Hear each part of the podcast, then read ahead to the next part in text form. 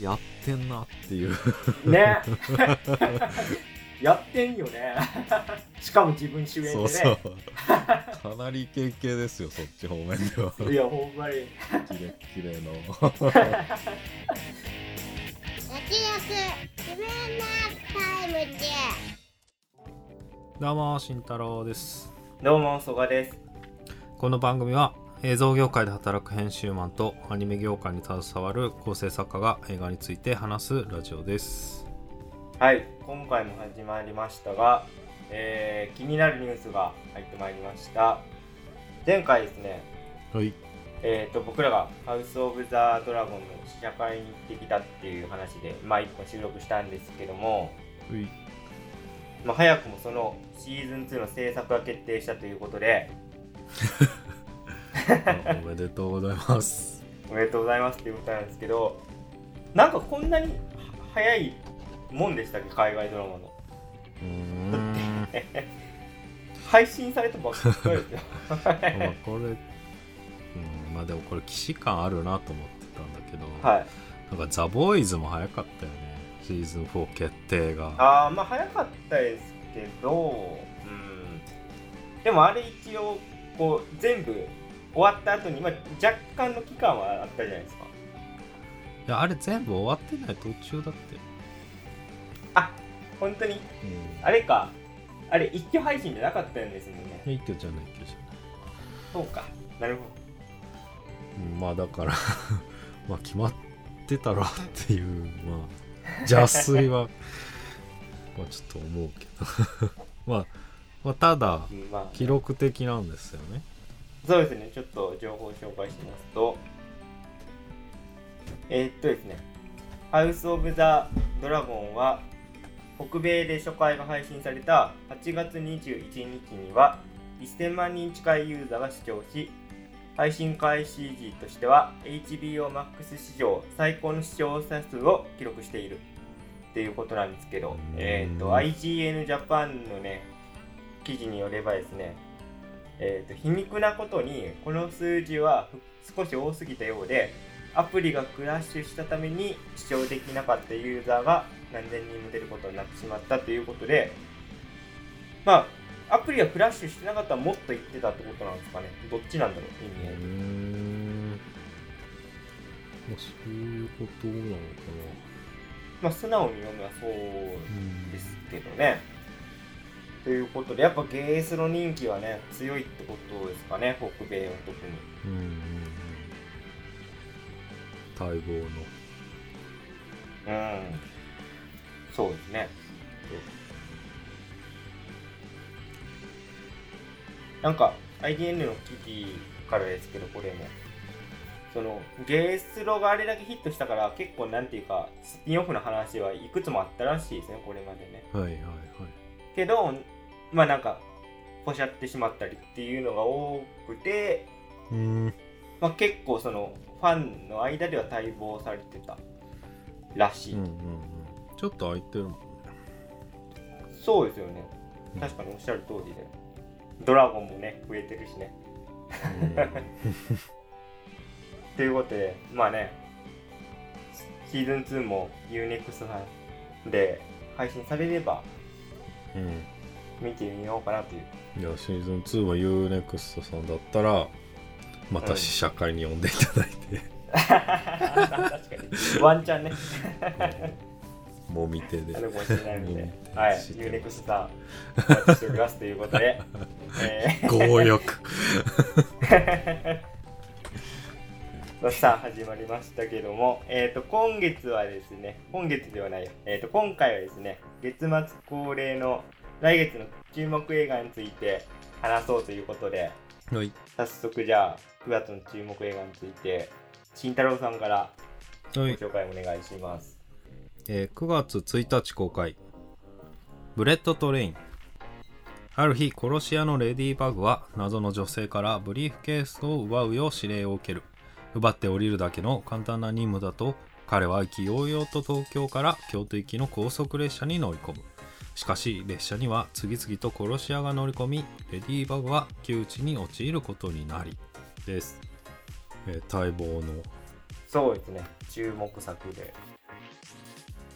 えっ、と以前番組だとあれですねブレットトレインのムビチケが結構気が利いてるよねっていう話をはいはいはい。少ししましたね、まあ、その時からざわついてたけども、まあ、今回もメインキャストは日本に来てうん。ね、まあ、つい最近ですね。ブラピが東京駅にいてたっていう。結構そのコロナ禍になってからは随分減ったので、うん。その海外のねハリウッドスタッフなんで普通にあちゃんと日本来てくれるんだっていう。うん、うん、嬉しさありましたけどね。だから写真が出回っててさあの東京駅の日本橋口うんうんに、まあ、普通にブラピが歩いてる写真めっちゃバズってたんだけどなんかその時たまたま近くに行く用事があったんでえ。あの聖地巡礼してきました。しかもその日だったから。ー、あ本当に？じゃあ。ブラッド・ピットがいた日にも行った。ちょっとタイミングが良かったらニアミスしてたかもしれない。うーん。まあまあそれ見て行ってるけどあなるほどね。後追いでね。でももう夜夜行っただけ。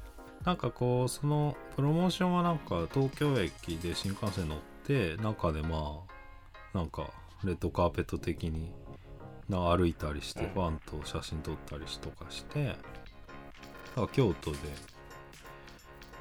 京都でまたレッドカーペットやるみたいな。なんかそんな内容だったみたいですね。えー、まあ原作は伊坂幸太郎さんのマリア・ビートルなんで、こうどういう感じにハリウッド映画化されてるのかっていうそういう意味でもねうん。注目なんですけども。まあハリウッドっぽいっちゃっぽいけど伊坂さんは、まあまあ確かになんていうんですかね。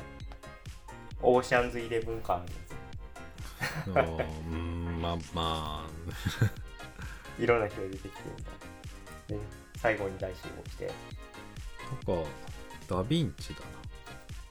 伊坂幸太郎さんとフワちゃんの対談が載ってましたね。フワちゃん？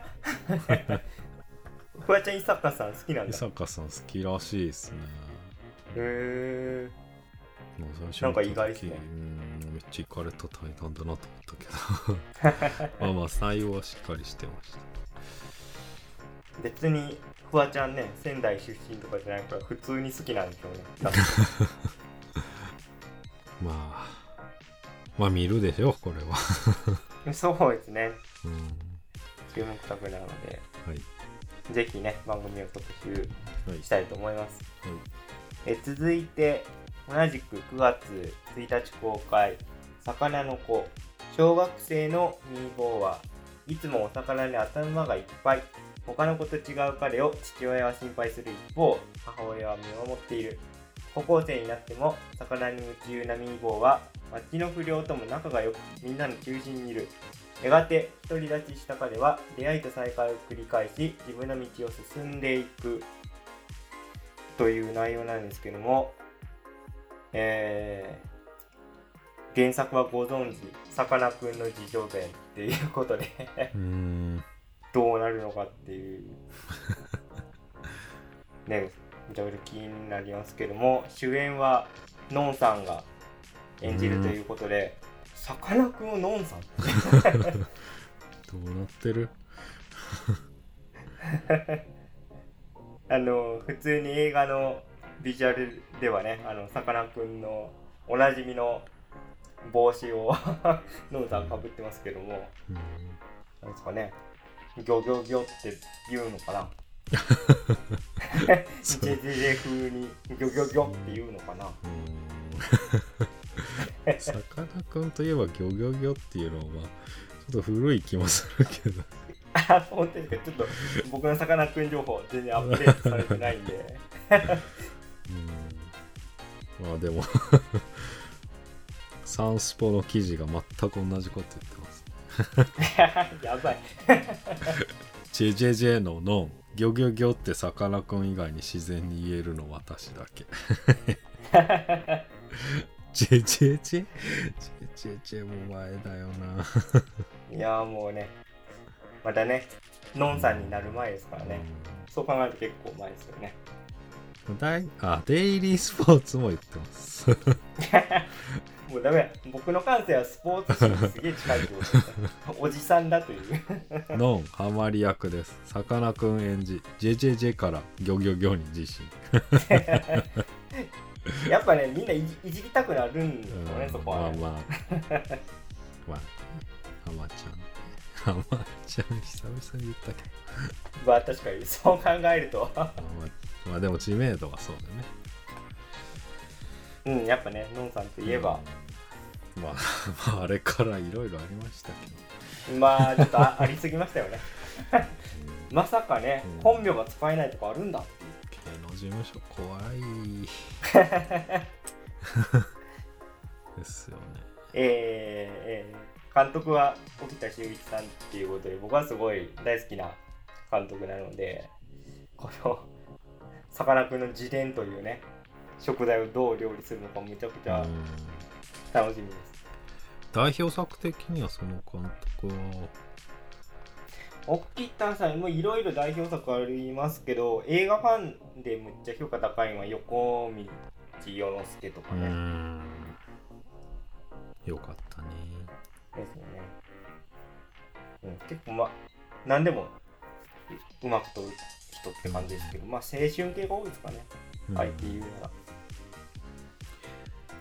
て感じで、えーぜひぜひ注目して見ていきたいなと思います。では続いて慎太郎さんお願いします、えー9月9日公開「グッバイ・クルエル・ワールド」全員が自分の素性を隠している強盗団がある日ヤクザの資金洗浄現場から大金の強奪に成功するその後彼らはそれぞれの日常生活に戻っていったがヤクザに追われるようになってしまう。やがてその騒動は強盗現場のホテル従業員や刑事を巻き込みです。なるほど。僕はあのグッバイクレールワールドは全く情報はい。を持ってない状態で、今あらすじ聞いたんですけどうん。あのむちゃくちゃ伊坂幸太郎感すごいな、うん、なんかそのそうなんだよね。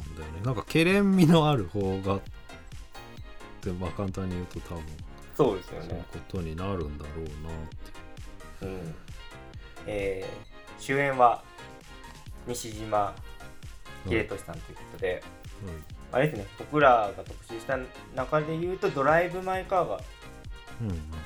一番新しいですかうん。ね、うんまあ、他にも斎藤工宮沢ひよ玉城ティナ。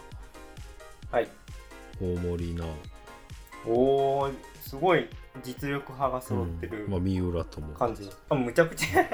うん。三浦三浦さんも出てるのすごいなまあ豪華キャストですね。な感じで。うん。うん。監督は大森森達監督。まあホロ駅前ですね。まああはいはいはい。遡ればあれもねあの原作が三浦紫音さんでうーん、そうか。うんうん。そう考えると、まあ、け結構前ですけど良かったですよねあのシリシリーズとうんうんうん。いうか、ままあホロあだいぶ人気だったよ。うん、あの主演の2人がすごいハマり役で、うん。ああれもだから、まあ邦画っていうか、まあドラマでは珍しくね、その、まあけれん味のある感じのね、確かにまあそういうものに挑戦してるんじゃないのかっていう感じではあります。なんかちょっとタイトルが 意味深なのでうん。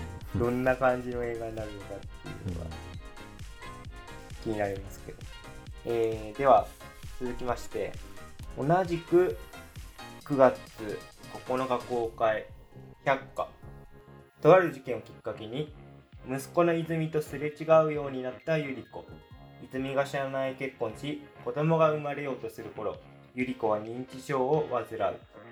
泉は母が記憶を失っていく一方で母との思い出が蘇ってくる。彼はやがて封印していた思い出に向かい合うことになる。えー、っとですね監督は「君の名」など。さあ数々のね 映画をプロデュースして。うん。いい意味でも悪い意味でもすげえ有名になった川村元気さんが初めてメガホンを取るということで注目されておりまして、えっと、主人公の泉役を須田将暉さん、それから母親の百合子役を原田美恵子さんがやるということで、予告編を見た感じだとね、なんか ミステリー的な展開もあるのかなと。思いましたけども、どうですかね、僕、そういえばって話なんですけど、須田さんの作品久しぶりかもしれないですね。百科おー。もし見るとしたら、あのーあれは行きたかったんですけど、キネマの神様はちょっと見たかったんですけど、結局み見ずにうん終わってるんで、最後見たのなんだろうなっていう。うん。こんだけね、出演作多くて毎年映画出てますけど。だってね、アルキメデメデス相当前だし、うん。なんだろうな みたいな。火花も前だなとか思いつつ。そうするとあれ意外と？まあ花束ですかね。まあそう。僕らはね、取り上げた中でうん。もう取り上げてないけどキャラクターああありましたよね。あのセカオワのねうん。深瀬さんが結構うん。殺人鬼役をやってて話題になってましたねまあキューブとかね。リメイク版。リメイク版キューブあれちょっと予告編の段階からやばさビンビンでしたけど結局そんな感じで終わっちゃいましたね、まあ須田君今年に入ってそのはい。俳優はもう休むって言ってて。でそれであそうそうネットニュースになったり、まあ、自分の口でテレビで語ったりしてたんだけど、まあ、ただこうやって公開映画がどんどん公開されててなんかちょっとうん。感覚的に難しいんだけど、まあ撮影はもう去年までにいっぱい終えてるものがあって今年公開される映画っていうのはまあ何個かあってって感じで。なるほど。だから来年あたりはあんま見れなくなるんじゃないかなっていう。状況ではあります。充電期間に入られたのかなっていう。まあねそうですよね。相当なペースで働いてましたもんね、本人も言ってたね、まあ、歌手もやってたし、ラジオもやってたしね。うん、そうそうあ確かに。まあまあ俳優以外はぼちぼちやるみたいだけど、なるほど。うん、という状況です。そうですね、まじゃあちょっとしばらくなんかスクリーンで見えなくなるかもしれないっていうことで。うん。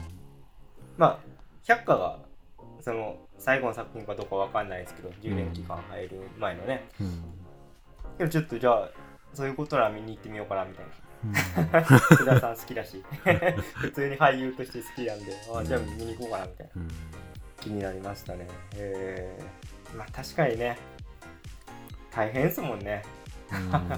俳優さんね。まあ撮影こうメソあのよく言われてますけどそのメソッド演技。うん。メソッド演技でこう役に入りすぎてこう、しね私生活に支障をきたすみたいな危険性よく言われてますけど、そう考えるとまあ須田さんがメソッド演技やってるかどうかわかんないけどああいやでもねやってる。小僧君と言う通り。あそうなんですね。役入りきるから、その期間ずっと役入っててなんか好きだった食べ物すら嫌いになったりとかするらしくて、うわすごいな、うん。憑依型だ。そう辛いんだってもう。そういうのは、いや相当大変な仕事だと思いますねそういう話聞くとね、華やかな面だけじゃないなという。うん。じゃあちょっとねなんかそういう文脈も踏まえながらうん。キャット見れば。あそうかみたいな、まあ、ちょっとあの意地悪な目線見たらねその結婚されたじゃないですか。うん。で小松さんと糸で共演してるからあなんかそういうことな 若干ね勘ぐり入ってしまいますけどまあちょっと楽しみに公開を待ちたいなと思います、おいえーでは続いて慎太郎さんお願いします。おい9月16日公開。ヘルドックス。金高翔吾は警官時代に愛する人が殺される事件を止められず復讐心だけで生きてきた。そんな彼は警察組織に目をつけられヤクザ組織への潜入を強要される組織内でバディを組んだ死刑囚の息子室岡と金高は組織の上層部へと上り詰めていくのだがです。えーこれが主演、岡田くん。うん。監督が原田雅人監督ですね。萌えよ剣のはい。コンビじゃないですか。そういうことですね。うん。まあ、萌えよ剣の時にもちょっとちらっと言ったけどまあなんかあの現場いい雰囲気だったんじゃないかってまあそういう憶測ですけども。そうですね。まあでも映画から読み取れるような感じではあったのでまあもう間を置かず すぐ一緒に作ってるっていう状況で。僕は萌えよ剣がめちゃめちゃ好きだったのでよかったですよね。これは非常に楽しみですね。うん。なんか岡田君と原田監督でいうとまあ関ヶ原もねはい。多分その2人のコンビだったと思うんですけどなんか現代もの初めてですね。うん。萌えよ剣も関ヶ原もまあ江戸江戸時代だったんで、まあ、現代劇でどういう化学反応がね起こるのかっていうのは気になりますし。今ちょっとあらすじ聞いた感じで直感的に言うんですけどなんか潜入捜査もの？うん。インファイナルアフェアあとなんだろうな。インファナルアフェ台湾。台湾かな？でハリウッドリメイクもされアうん。てるすごい有名なやつですけどあと「モグラの歌」とか 日本で言うと。まあね。まあ結構映画向きなまあ王道だね。テーマではあるんですよそうですよねまあでもこの登場人物多そうでなんか群像劇ってところがまあ今までとの共通点ではあるかな。うんああ確かにおそらくまあ群像劇ってまで行くのまあ今日でも登場人物は多そうだから。うん。あとはあれですかね。岡田さんが主演っていうことで結構アクションシーンとかもね来たみたいです。うんうん。多分、うん、今の日本の第一線でこうバリバリやってる俳優さんの中で間違いなく一番動けるうんうん俳優だと思うんでなんかね原田監督で岡田さん主演だからすごいこうビッグバジェットだと思うんですけどあんまりなんか僕の周りでは話題になってなかったなっていう意外と。うん。ヘルドックス、まあ、ちょっと僕がよく行ってるイオンシネマに予告編が変わってないだけかもしれないですけど。あいや東宝もまだかかってないな。あそうですか。ううん。最近ブランチでうん、紹介してたけど、あ本当に？うん。じゃあ全然そういう意味ではちゃんとメディアにも取り上げられてる、うん。まあそりゃそうだよ。あと坂口健太郎松岡真由北村和樹みたいな感じこれも豪華俳優陣ですね、うん。へえまあ普通に萌えよ剣がめちゃくちゃ良かったんで。うん。まあ挑戦的だったよね萌えよ剣が特に。そうですね、うん。かなり。いろんなことを試してるような映画だったのでまあそういう点にも注目したいですね。はい、はい。えーでは続きましてえー同じく9月16日公開。雨をつける漂流団地。幼なじみの康介と夏目は康介の祖父の他界で関係がギクシャクしていた。夏休みに康介はクラスメイトと取り壊しの進む昔住んでいた団地に忍び込む。そこで夏目と遭遇した康介が謎の少年のっぽの話を聞くと辺りは大海原に変わり団地は漂流し始める。という内容なんですけど、えー、とこれはアニメ映画でして監督はペンギンハイウェイの、えー石田監督ということで。うん。ペンギンハイウェイがすごい森美さん原作のうん。まあなんなんていうんですかね。ちょっとちょっと SF っぽい。うん。これネタバレですかね。ね。まあネタバレだったらごめんなさいなんですけどまあちょっと SF っぽい感じですごい絵柄もね映像もシャープな印象だったんですけどそこから2作目でまさかの団地かみたいな。まあ今回多分原作がないのでオリジナルなのかなとは思うんですけど、うん。まあ結構予告編とかバンバン今流れてまして、まあそれ見た感じ、まあ、やっぱアニメーションクオリティは高いなと思って、まあ、映像面ではまあさすがのクオリティだなと思うんですけどどうどういう内容になるんだろう？なんだろうな？漂流教室みたいな？ちょっと古いですけど梅津梅津和夫先生の。団地か？これはででも大前提として配信っていうことなんですかね？そうですね。今うん今見ると一応ネットフリックスで配信って感じになってますよそれがあって映画館でも見れるかなどうなんですかね。日本全国ロードショー予定とは書いてる。まあ、だとしたら、まあ、さっきの映画の企画があってネットフリックスが独占配信権買っただけかもしれないですけどね。まあちょっとバブルもそうだってねああそうですね。そうなんですよ。あのちょっと不安なとこ言っていいですか？はい。あの別にタイはないんですけどそのネットフリックス系のアニメ映画ってぶっちゃけ打率低くないですか？っていう。最近特にね。そうなんですよね。うーん。まあこれ映画に限らずネットフリックス初のこうアニメもの最初こそねあの岩佐監督の「デビルマン・クライ・ベイビー」はむちゃくちゃあれはヒットしましたしあの内容もねすごく、えーいい感じに長井先生のね原作をアップデートしてたんですけどそれ以降あんまパッとしないよなっていう。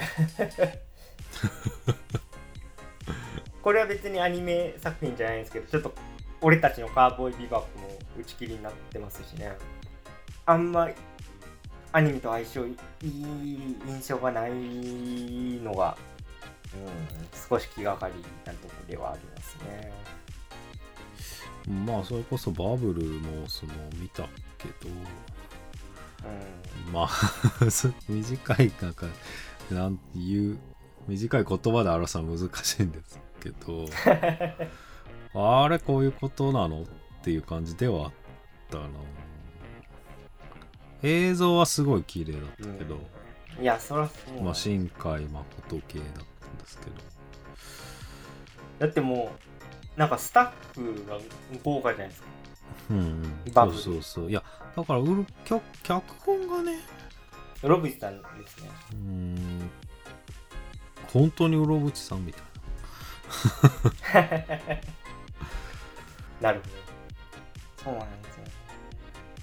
な、うん、まあまあ好きな人はいるかもしれないですけどまあでもそんなバズってものはいいよねうん。そうなんだよまあそれで言うと週末のワルキューレのアニメ化だってなんかそれはもう映像すらしょぼいからねな。まあ、ぶっちゃけ、作画崩壊が話題になっちゃうぐらいの、うんうん感じですよね。ネットフリでそんなことあるんだね、そうなんですよ。だから、まあ、難しいですね。だだから、ネットフリが関わってアニメ作品が全部悪いわけじゃなくて、まあ、僕が好きな中で言うと、バイオレット・エヴァーガーデンとかむっちゃ泣きってますからね。まあ、でも、ネットフリ一応絡んでたはずなので、でもこれはもうネットフリックスで発表されてるみたいなのでウィキ情報だとああ、だったらもう完全にバイオレットパターンじゃなく、うんワルキューレパターンだな。そこだけ。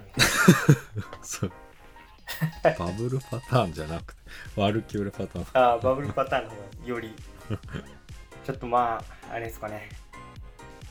怖いもの見たさで見に行くぐらいのテンションになるのかもしれないですけど。これ見るんだったらネットフリックス入った方がいいと思うけど。映画館。なるまあ一応僕団地に住んでるぐらいなので団地愛はあるんでスクリーンスクリーンで見ようかな。あえて。いや、ま、全くちょっとこんな話に展開すると思わなかったけどなるほどっていう。ーまあでも分からないですまあそうですね。うん。見てみないと結局のところ。はえー、ということでですね以上6作品をご紹介したんですけどもえーと今回はハリウッド大作系でいうとブレットトレインがまあぬ結構注目度的には抜けてるんじゃないですかね。はい。洋画があんまりって感じそうですね。確かにブレットトレインぐらい。まあその代わりと言ってはあれですけどヘルドックスとか、まあ、グッバイクルエルワールドとか、うん。まあ、百花とか結構邦画の注目作っていうのが集中してますよね、控え選手 えー、ベンチ入りしたんだけど惜しくもちょっと出場にならなかった、まあ、我々の独断と偏見ですけど 注目映画作品にまあ候補に上がってたんですけどちょっとまあ紹介するまでもないかっていう。そこまで？そこまで言わないか。数の数の都合上。えー、ちょっと候補作に上がったんですけどもまあね数の都合上惜しくも紹介できなかった作品で言いますとえー、四畳半タイムマシンブルースうんこれはちょっと結構最後まで紹介することと悩んだんですけど、四畳半神話体系と最初の半面白かったな面白かったですね。あとタイムマシンブルース。まあこれも僕すごい大好きな作品で。うん多分元弘さんの作品の中でもとも結構トップ3に入るぐらいうん好きなんですけど、うん、ヨーロッパ企画と四畳半の森に先生がこううん。がっつりやってんのかなって感じのね 企画色に強い作品ですけど、まあちょっとどんな感じになってるのか、まあ、気にはなりますけどね。うん。あとですね漏れたところで言いますとマイブロークンマリコとかもね結構うん話題というか注目されてるんですけども、まあ、僕は昔あのこれの原作の漫画を読んだことあるんですけど、まあ、結構すごい深いテーマになっていくうん話で。うん。主演はこれ誰ですかね、これが長野メイです。えーああ長野芽郁さん。いや結構難しい役なので。うんどう演じるのかっていうのは楽しみですけどね。マイブロークンマリコツイッターアカウント見ると、えー現在発売中の「週刊スパ」にて宇垣美里さんに本作をご紹介いただいております。だって。もう間違いないですねじゃあ。あの宇垣先生よ 間違いない。間違いない。はい なんか変な感じ、そう変な感じになってますけど、まあ普通にね、アトロク好きなんで。うんうんそうですよ 言い方よ。終始変なことになってまあそんなとこですか。はいなんかやっぱり、こう見ると、下順が弱いっすね。まあまあ独断と偏見ですからね、僕は偏見ですよ。うん、もちろんね16日までに6本っていう タイトなスケジュールだな、これね。優しくないってこうはい週2本ぐらいのペースで僕らも見ていかないと収録追いつかないっていうね。だいぶこれ事情ですけど。まあちょっと実というか8月末が豊作だったからだから26日がうん。鬼門だったから全然追いついてないですけどね。まあ実際そうなんですよね。公開日がね重なると取り上げる映画も、あとまあ配信もねあれですがまあ嬉しい悲鳴ですよね。はいそうっすね。だってまあ去年とかねあんま去年まああれですかね今頃の時期はそうでもなかったのかもしれないけどこうコロナの影響で劇場行けなかった時期もありましたもんねまたね。まあそれでね公開を伸ばしに伸ばして「トップガン」大ヒットしてるから まあ怪我の巧妙もあるかなと思うんですそんなとこですか？なんかありますか？雑感他に。えー次は何すか？ノープですか？どうですかね？まだ決めてなかったですね。そういえばね。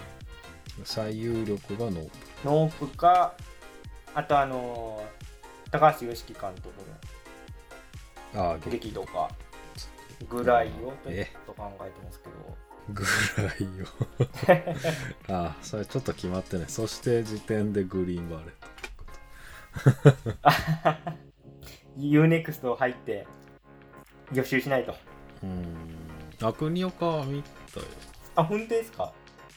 うん、どうでした？なんかね殺し屋かけるノンフィクションみたいな感じ。だ、ノンフィクション？うんなんかもうねはい。まあクオリティは本当にもうあのまあ学生うんレベルなんだけど。なんかあるあフリーの殺し屋みたいな感じでなんか仕事の大変さみたいな。結構ぼやきながらえ殺しやってるみたいなのがずっと続く。ー、結構じゃあベイビー・ワルキューレともまた違った感じ？